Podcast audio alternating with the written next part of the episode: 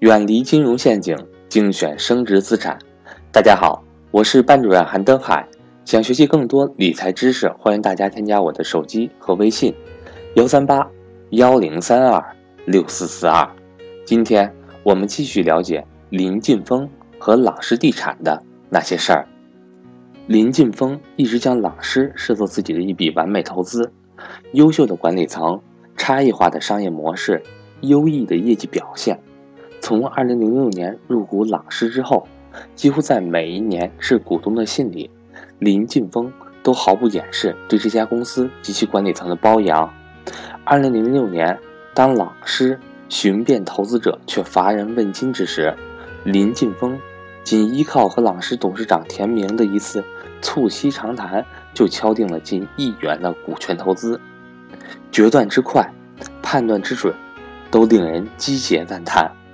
如果说投资茅台成就了林俊峰在消费品行业的江湖地位，那么投资朗诗不仅验证了他在房地产市场的投资能力，更说明其对于投资标的的判断远远领先于很多所谓的私募股权投资基金。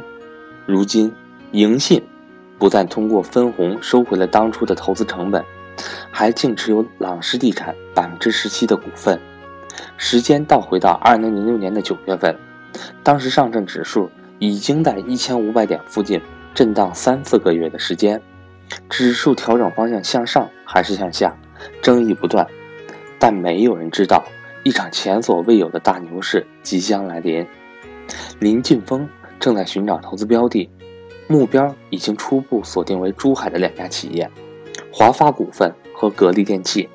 他来到华发股份调研，当时华发股份的价格在七八元的。区间徘徊多年，调研期间，深圳的一位朋友告诉他，南京的一家地产公司正在计划引入战略投资者，你应该去看看。刚做完华发股份研究的林晋峰，也正想和地产行业的高管再做一次交流。第二天，他就飞到了南京。事后他自己笑言，考察朗诗地产，主要是想通过朗诗地产来加深他对地产行业的理解。进一步做好华发股份的基本面研究，没成想这一去，所有的钱都投给了朗诗。从二零零五年开始，舆论对于不断上涨的房地产价格给予了严厉的抨击。中国新闻社下属的《中国新闻周刊》是一份畅销的时政新闻刊物，在二零零五年的四月和五月，他拿出了两个封面文章，连续报道上海房价。这份刊物用坚挺的泡沫。来定义当时的上海房地产市场。文章措辞严厉地说，在历经多年数轮炒作之后，上海房地产市场的供求关系已被严重扭曲。二零零六年对于中国的房地产市场行业来说，也是个有意思的年份。这一年的五月十七日，时任国务院总理温家宝召开国务院常务会议，正式提出促进房地产行业健康发展的六项措施，史称“国六条”。国六条名为促进健康发展，但政策却是刀刀见血。九个部委在之后短短六个月中，陆续出台十三个房地产调控政策，涉及住房结构、土地管理、税收、信贷、市场交易秩序，甚至反腐等各个环节。市场终于感受到一场史无前例的调控风暴正山雨欲来。虽然政策调整不断。但房地产的投融资活动并没有减弱。林晋峰关注房地产市场许久，除了偶尔在二级市场进出一些房地产公司的股票，没有真正意义上对房地产企业进行过股权投资。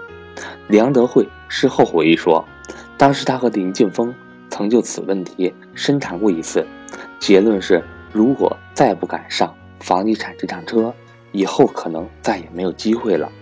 可以说，在朗诗这笔交易里，投资房地产是林晋峰的必然选项，但选择朗诗多少有些偶然。二零零六年时的朗诗，充其量只能算是一个房地产开发项目的公司，称其为房地产企业都有些勉强。这家公司的负责人叫田明，在第二波公务员下海潮的末期，四十岁的田明在南京以处级干部之身下海。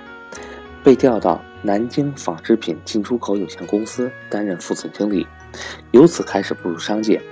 常言道：“商场如战场。”拿惯了笔杆子的田明，在商场上也一样杀伐果断。二零零一年，田明建言南纺进入房地产市场，并在当年十二月组建了朗诗地产。自称不适合官场的田明，对体制内的思维和行事方式都很熟悉。但在创建朗诗伊始，就在内部宣布了四条铁律：不行贿，不偷税漏税，不做假账，不欺骗客户。他告诉朗诗的员工，如果谁通过违法乱纪的行为去谋夺利益，我会主动起诉你。虽然背靠南纺这棵大树，但朗诗起步颇为艰辛。一千万元的启动资金，让田明走起路来捉襟见肘。第一个项目西园，位于南京闹市区新街口，光买地的价格就需要两个亿。二零零三年六月，西园项目首次开盘，销售出乎意料的火爆，当年开盘就荣获二零零三年南京房地产销售金额冠军。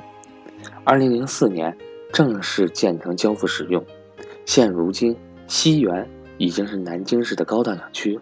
十年过去了，朗诗西园在二手市场依旧火爆，但没有多少人知道，这也是朗诗第一个，也是迄今为止唯一一个清水楼盘。